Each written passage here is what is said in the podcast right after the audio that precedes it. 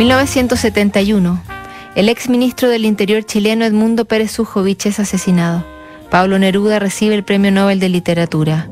En México se transmite el primer sketch del Chavo del Ocho. En un departamento en París encuentran el cuerpo sin vida de Jim Morrison. También en París muere sola Coco Chanel. En el mundo de la música también hay malas noticias. Los Beatles se han separado y la enemistad entre John y Paul es cada vez más radical.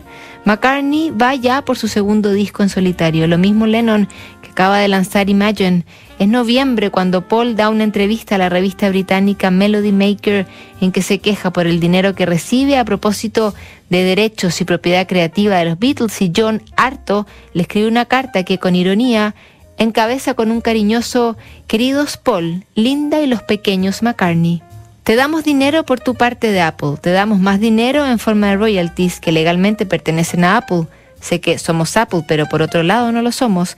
Quizá exista la respuesta a la pregunta en alguna parte y por millonésima vez en estos últimos años te digo, ¿qué hay de los impuestos?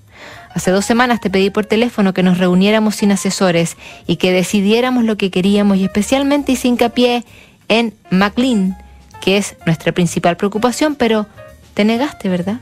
Dijiste que si no hacíamos lo que querías, nos demandarías de nuevo y que Ringo y George te van a romper, John, etcétera, etcétera. Ese día fui bastante directo contigo y trataste de derribarme con tu lógica emocional si no eres el agresor, como afirmas, que en demonios nos llevó a los tribunales y se cagó en nosotros en público.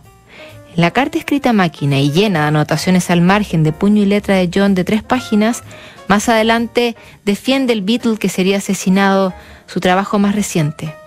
Entonces, ¿crees que Imagine no es político? Es Working Class Hero con azúcar para conservadores como tú. Obviamente no entendiste las palabras imaginar. Te tomaste How Do You Sleep tan literalmente. Lee mi propia reseña del álbum en Daddy. Tu política es muy similar a la de la activista conservadora Mary Whitehouse.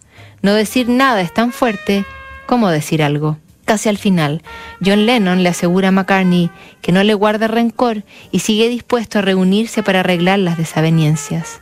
Si no somos geniales, ¿en qué te convierte eso? No hay resentimientos hacia ti tampoco. Sé que básicamente queremos lo mismo y como dije por teléfono y en esta carta, cuando quieran reunirse, todo lo que tienen que hacer es llamar deja caer al pasar su reciente mudanza a Nueva York y la tendencia de Paul de secundarlo en cada iniciativa suya diciendo que esa ciudad es el único lugar para estar. Te ha puesto tu parte de Apple a que estarás viviendo en Nueva York en 1974, dos años, el tiempo habitual que te lleva, ¿no? En su primera postdata le dice que está desconcertado por sugerir que mejor sería dejar a sus esposas fuera de las disputas porque pensé que ya habías entendido que a estas alturas yo soy John and Yoko. Y en la segunda postdata escrita a mano, incluso tus propios abogados saben que no puedes simplemente firmar un trozo de papel, o no te lo dicen. No sería esa la primera ni la última carta. Una verdadera guerra había comenzado a través de los medios entre los antiguos Beatles y solo habría tregua en 1980, poco antes de la muerte de Lennon, cuando hicieron las paces Paul y Yoko. Si estaba en Nueva York, llamaba y le decía, ¿quieres una taza de té? Contaría mucho después el autor de Yesterday. La carta salió a subasta este año en 20 mil dólares, terminó vendiéndose en 70 mil. El lunes, seguimos revisando cartas